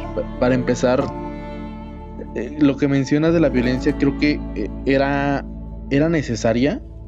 No, no digo que la violencia sea necesaria en los videojuegos, claro. O sea, hay juegos muy buenos que no tienen nada de violencia. Creo que la violencia era necesaria como un aspecto narrativo, eh, tenías que ver todo eso para, para poder enfurecerte, para poder eh, ver cómo Joel sufría, cómo, cómo estaba pasando tal vez uno de los, los peor, el peor de sus momentos. Y, todo eso eh, se al momento que se refleja en y también está reflejado en ti. Porque tú lo, tú lo sentiste, tú lo viviste, tú viste cosas que Eli no. Eli llega y lo encuentra destrozado, pero tuviste todo ese proceso, cómo empezó, eh, cómo, cómo, lo hicieron este, de forma fría, sin dudarlo. Eh, es bastante necesario. Y, y, todo eso llega a ser incómodo, pero llega a ser incómodo porque, porque te das cuenta que no eran, no era la acción más correcta, no era lo, no era lo ideal. Eh, pudieron llegar un disparo en la cabeza a fin de la historia. Pero no, ellos querían, eh, Abby quería venganza, quería terminar lo que habían empezado, quería reflejar todo, todo lo que ella había sufrido eh, de forma emocional, de forma psicológica, en el sufrimiento físico de Joel. Por eso le dice que no va a ser, que no va a ser una muerte rápida, porque quiere que sienta cada uno de esos momentos como ella lo sintió al momento de que se enteró de qué es lo que había pasado. Como, como tú lo mencionas y como lo menciona el, el videoensayo que también, también yo vi, no, no, Joel no es una persona especial. Joel es eh, un tipo que hizo lo que sea para sobrevivir, que sabía, que estaba consciente, que tal vez jamás se arrepintió de lo que había hecho y que si hubiera necesidad lo volvería a hacer. Porque así es él, porque así, así vivió su vida y así soluciona las cosas. Pero nos duele tanto porque, bueno, cada persona es un héroe en su propia mente. Él estaba haciendo, como le dijo a Tommy eh, la primera vez que se le encuentra en el primer juego, hizo lo necesario para sobrevivir. Y es lo que se tenía que hacer. Él lo ve así. No ve el, no ve el mal que hizo, no ve eh, eh, las personas a las que afectó, ve su propia supervivencia. Y, y es cierto, tal vez él es el que más daño ha causado más que cualquier otra persona en el juego o cualquier otra persona en ese mundo, pero está un poco injustificado el, la molestia que tiene la gente eh, en esta muerte porque nadie en el juego tiene una buena muerte. Sara no tiene una buena muerte. Eh, Marlene no tiene una buena, una buena muerte. La pareja de Bill tampoco la tiene, termina suicidándose. Jesse no la tiene. Eh, creo que la única persona que tal vez tuvo eh, una despedida, una muerte digna, una forma de, de concluir y, aceptar que, iba a morir fue Tess. Y, y aún así está en duda porque ni siquiera sabemos qué es lo que estaba pasando por su cabeza en ese momento. Nadie, nadie, nadie en este juego muere de una forma, de una forma digna, de una forma adecuada. Nadie muere eh, despidiéndose, nadie, nadie tiene el tiempo suficiente para hacer lo que quiso y, y Joel no era la excepción. Digo, estamos tan encariñados con el personaje porque está bien desarrollado, porque está bien escrito y porque lo controlamos. En algún momento Joel y, nos, y, y nosotros como jugadores fuimos una sola persona porque lo controlábamos, porque sabíamos sus acciones y porque nosotros nos encariñamos con la relación que tenía con Ellie, pero al final Joel también había hecho muchísimas cosas malas. La, muerte de Joel creo que al principio creí que era un detonante eh, un poco exagerado, un poco eh, mal escrito, pero ahora creo que, que es bueno, que, que, te da las razones suficientes para empezar con este, con este camino por parte de Ellie y, y también significa cosas muy distintas, porque Abby al matar a Joel termina con un ciclo y después de eso se dedica a encontrarse a sí misma, a encontrar lo que ella quiere hacer, a encontrar eh, las razones por las cuales seguir viviendo. Y Ellie con esta muerte inicia un ciclo, un ciclo de venganza, un ciclo de venganza con Abby. Y en este ciclo, como vamos a hablar más adelante, ella no se encuentra, ella se pierde y pierde todo, son caminos muy diferentes, pero que todos inician por un solo detonante que al final del día creo que está muy bien planeado y significa mucho dentro de todo este mundo de The Last of Us. Sí, claro. A ver, regreso con la parte esta que mencionas, donde la muerte de cada uno no tiene sentido.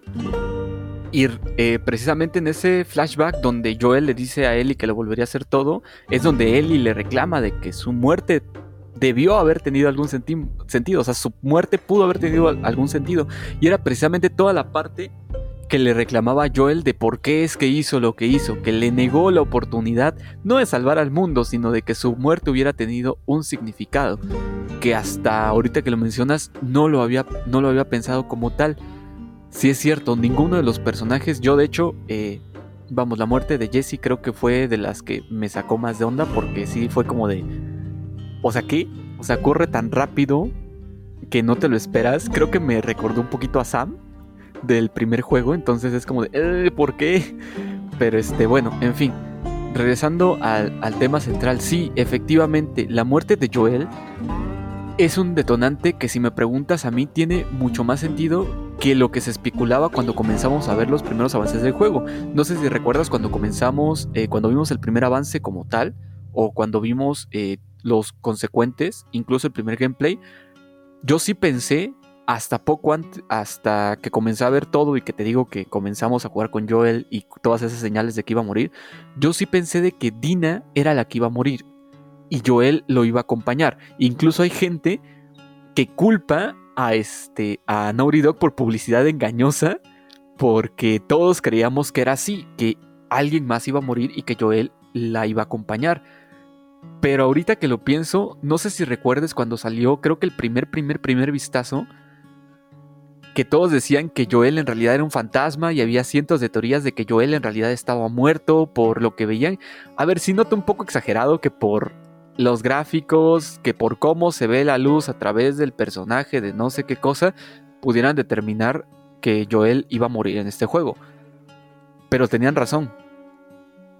Y sí me parece un detonante bastante bueno porque está cargado emocionalmente no solamente para el personaje, sino para el jugador. Y además creo que cierra perfectamente el, arco del comentar de Joel. Y además tampoco nos despedimos del todo de él en el juego. O sea, sí lo vemos morir, pero tenemos bastantes bonitos recuerdos como esta parte donde están en, la, en, la, en el Museo del Espacio, por así decirlo. Que te relajan y que te recuerdan un poco y que te enseñan un poco del Joel que, no vimos y que el Joel en el cual se transformó, lo cual me lleva a pensar en el segundo parte, en el segundo punto que tiene que ver con la muerte de Joel, el hecho de que la mayoría dice, oye, pero ¿qué te pasa? O sea, ¿cómo Joel va a estar tan... va a eh, seguir a Abby tan despreocupado? ¿Cómo se va a unir al grupo tan despreocupado? ¿Cómo va a entrar en esa habitación tan despreocupado? ¿Cómo es que no, no le disparó a alguien en la primera oportunidad que pudo? Y aquí yo sí quiero decir, es un Joel que te duele porque es un Joel que ya había encontrado la paz. Y entonces este Joel que ya vimos que murió es precisamente un Joel que que ya vivió tiempo de tranquilidad. O sea, toda esta parte que todos reclaman de que Joel, el Joel del primer juego no hubiera hecho, todo eso, yo creo que los flashbacks te ayudan a entender precisamente que Joel cambió totalmente. Y creo que es de los personajes que mayor evolución tuvo del primer juego al segundo.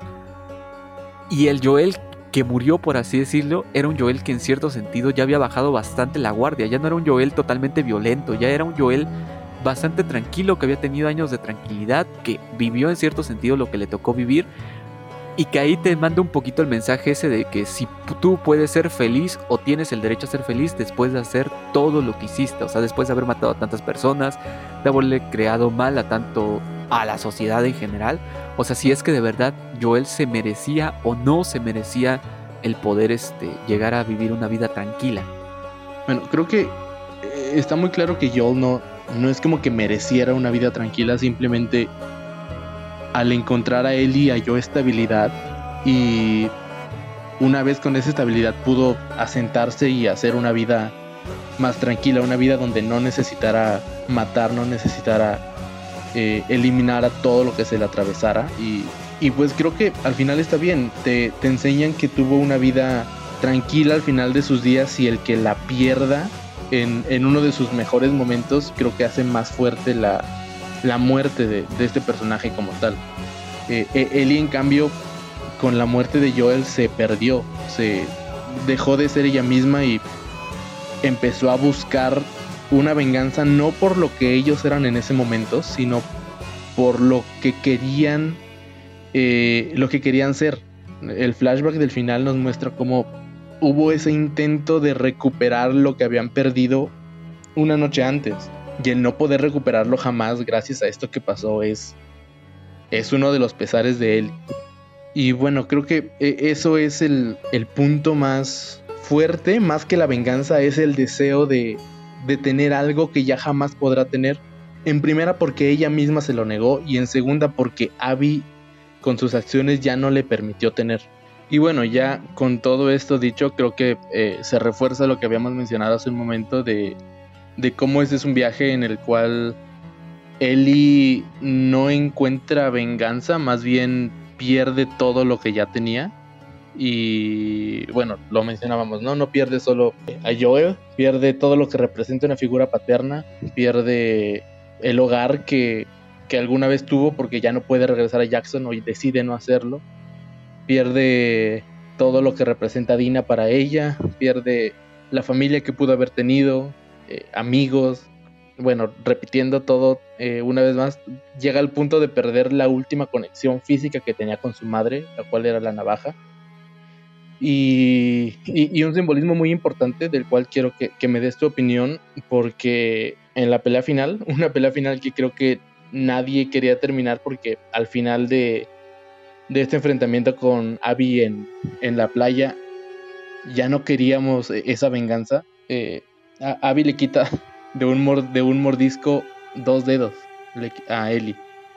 Y bueno, más allá de que es una pérdida de extremidades físicas, creo que representa todavía más, no que tiene un simbolismo. De hecho, concuerdo totalmente contigo, es algo totalmente simbólico. Mencionaste algo muy importante, que perdió la última conexión física que tenía con su madre y yo creo que al perder esos dedos y en la última escena donde tal cual está tratando de tocar con la guitarra, demuestra que perdió la última conexión metafísica, por llamarla de alguna manera, que tenía con la representación de su padre, que era Joel.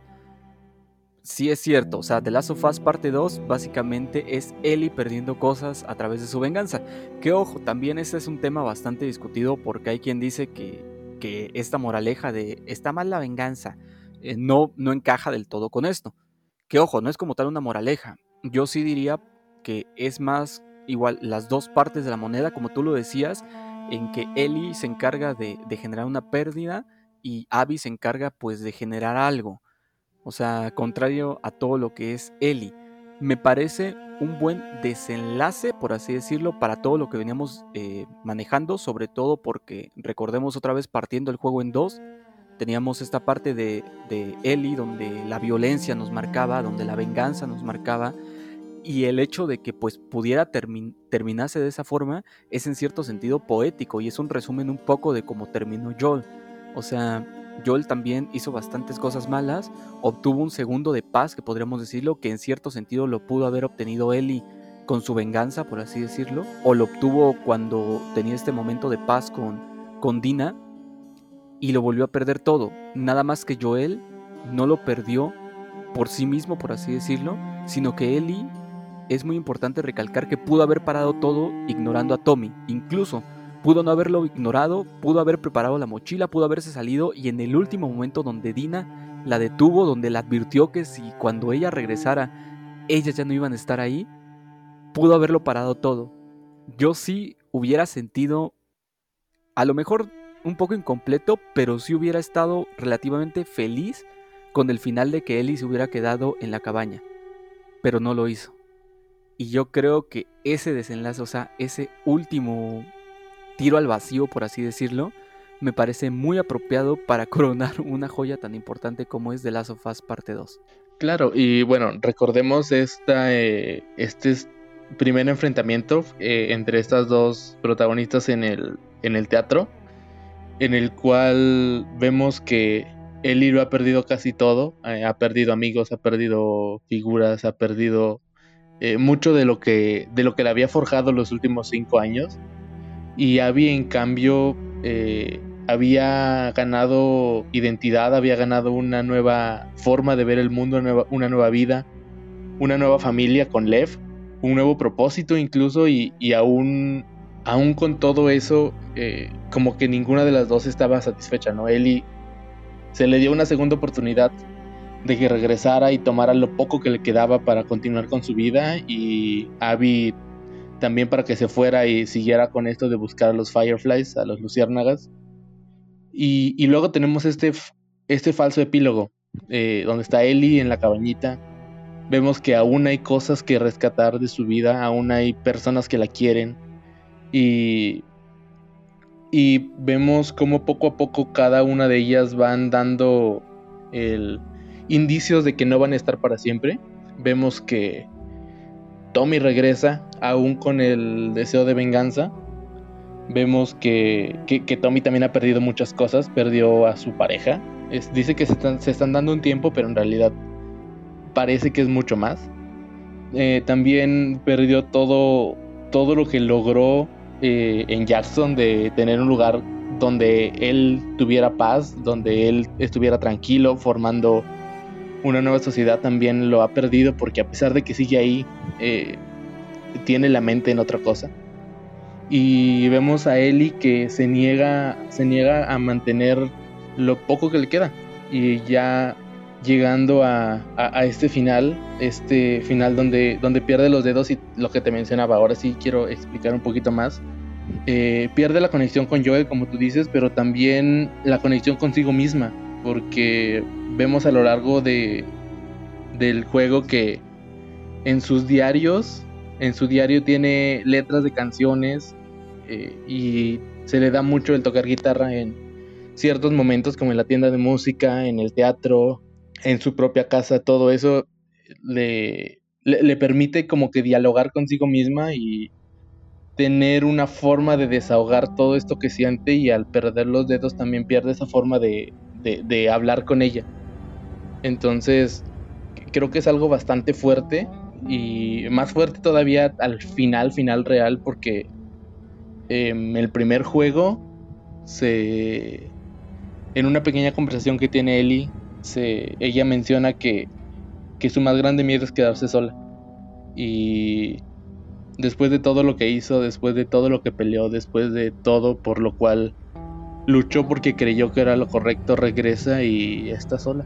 No hay nadie más en la casa, no hay ni un solo recuerdo, no hay ni siquiera borreguitos a los cuales pastorear, solo está ella y sus cosas. Sí, de hecho, lo que te comentaba ahorita, eh, básicamente el juego es Ellie autodestruyéndose a sí misma. Y pues sí, termina con, con todo, con todo. Yo creo que al menos a mí como final me satisface.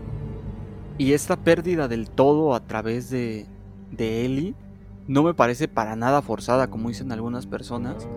Me parece una pérdida llena de simbología como tal sobre todo porque no es que alguien se lo quite, o sea, ella pierde literalmente, ella regreso. creo que The Last of Us, uno de los puntos más importantes que tiene a lo largo de, toda su historia y a lo largo de estas dos entregas son las decisiones que toman los, los personajes principalmente.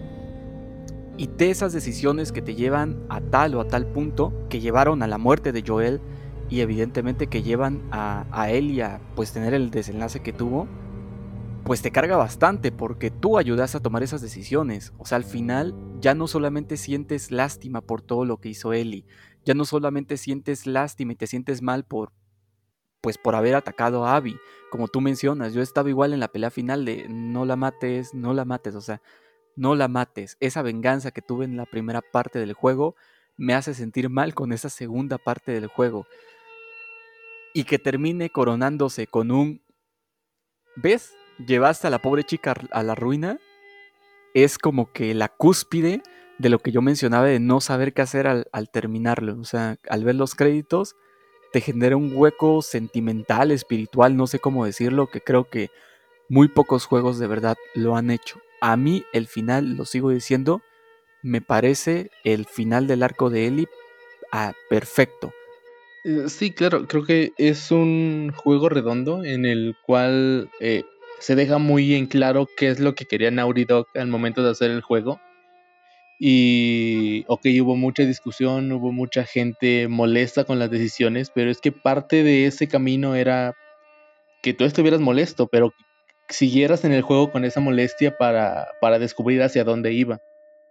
No, no había segundas opciones, segundos diálogos, segundas historias, simplemente era un camino que tenías que recorrer y, y llegar al final dándote cuenta que tal vez no era lo correcto. Eh, eh, eh irremediablemente va a seguir unida a la franquicia, pero creo que ahora, al igual que el primer juego, nos dejó a dos protagonistas importantes y bien construidos. Creo que esta segunda entrega también nos deja con otros dos. Eh, Ellie buscando un camino, tratando de tal vez reencontrarse o construir algo sobre sus pedazos, y Abby que apenas está empezando, que recién se dio cuenta de muchas cosas que estaban mal en su vida, recién se dio cuenta de, de todo lo que ocurre a su alrededor y que lo que le ocurre ya no es el centro del mundo, hay más personas. Está Lev, están los Fireflies, están otros grupos que también son una basura con las personas y, y no sé, me gustaría ver hacia dónde va esta historia y, y ver qué nos tienen que contar más adelante. obviamente, como tú dijiste al principio, no es un videojuego perfecto, ni este ni el primero, pero, pero creo que tenía partes muy sólidas y se, se siente como una entrega justa si piensas objetivamente en qué es lo que este mundo le hace a las personas que viven en él. Sí, claro, y aquí eh, mencionas algo bien importante, el querer ver más, que yo también lo mencionaba al principio. Ya, bueno, los dos sabemos que Naughty Dog ya dijo que por el momento no está interesado en realizar una tercera entrega. Y de hecho, yo no he visto a la comunidad, o yo como tal, no, no, no, no requiero una tercera entrega como, como pasó, por ejemplo, después de The Last of Us Part 1, eh, que todos aclamábamos una segunda parte, que queríamos más. Sí que hay partes que me hubiesen gustado ver, esta parte, por ejemplo, donde Tom, eh, el recorrido que hace Tommy, donde va matando otras personas y culmina con el francotirador con Abby, a mí me encantaría verlo, por ejemplo, en un DLC, que lo más probable es que no, no ocurra. Hay cosas de diferentes personajes que me gustaría conocer. Jesse, por ejemplo, el camino que hizo para encontrar a, a él y a Dina. Ver a lo mejor un poquito de, lo que haya hecho Dina estando sola en el teatro. No creo que sea algo interesante, pero de todos modos me gustaría verlo. ¿A ti cómo te gustaría verlo? Yo te digo, yo creo que lo más sencillo, o bueno, lo más sensato, va a ser como vimos en The Last of Us parte 1, que nos extendieron el universo a través de historietas. Me parecería muy bien que pudieran sacar una historieta, o incluso, no sé, que esté planeando Naughty Dog, bueno, como tal ya para la serie, ya hablamos un poquito de la semana pasada de ello y ya tenemos noticias un poquito nuevas al respecto de la serie de las sofas de HBO, pero sí me gustaría que, recalca, que nos enseñasen un poco de esta parte del segundo juego que sabemos que muy probablemente no vamos a ver en una tercera entrega, al menos no dentro del futuro reciente. Ah, hay muchos, muchos caminos por los cuales irse y creo que todos se prestan a, a tener una narrativa bastante interesante, pero eh, como tú mencionas en este momento yo eh, no, no estoy esperando una tercera entrega, creo que ha sido un, un viaje bastante largo, yo hice más de 36 horas me parece, y, y te deja con muchas emociones, con mucho que procesar. Eh, si, si continúan y continúan, como tú mencionas, a través de cómics, no estaría molesto. Creo que tanto los Serafitas como los Wolves, como Abby con Lev, como Tommy, eh, Jesse, todos tienen un, un momento en que no estuvimos con ellos en los cuales podemos eh, escarbar más, sacar más contenido y a ver qué tal. digo, la serie también ya había mencionado que va a tocar unos cuantos aspectos de la parte 2 de este videojuego, pero no creo que vayan tan adelante como para mostrarnos un poco qué pasó después de... Eh, sin duda, sea lo que sea, vamos a tener que esperar un buen rato porque parece que todos en Dog están cansados, están satisfechos y están trabajando en algo nuevo. No sabemos en qué, pero sabemos que no es de Last of Us. Y pues habrá que esperar. Yo, cualquier historia que me quieran dar, si están bien contada, la voy a leer, la voy a ver, la voy a jugar y esperemos, esperemos noticias pronto. Bueno, ya les Hablamos un poquito acerca de todo lo que opinamos, nos fuimos de adelante hacia atrás. Este es un episodio bastante largo. Si tú que me estás escuchando llegaste ya a este punto, felicidades, ya nos escuchaste durante a lo mejor dos horas. Tienes que ser muy fan o de nosotros o de The Last espero que de nosotros. Pero bueno, para ir cerrando un poquito ya todo este círculo de emociones, de conversaciones y de ir de un punto a otro que ha llevado este podcast, este episodio del podcast, me gustaría hacerte dos preguntas, Gami. La primera es, ¿qué aspecto del juego, ya puede ser un aspecto técnico, un aspecto de jugabilidad, en historia, lo que tú quieras, habrías cambiado? ¿Y cuál ha sido tu parte favorita del juego? Ok, creo que eh, fue bastante fácil encontrar estos dos, eh, estas dos respuestas porque son cuestiones muy puntuales que, que, me parecieron, una me pareció no maltratada, pero que sí pudo haber sido eh, mejor llevado a, la realidad y la otra porque me encantó. Empecemos por lo malo, ¿no? ¿Qué, ¿Qué, hubiera cambiado? Creo que cuando se habla de, por primera vez, de Dina y su embarazo, creo que se maneja un poquito muy apresurado.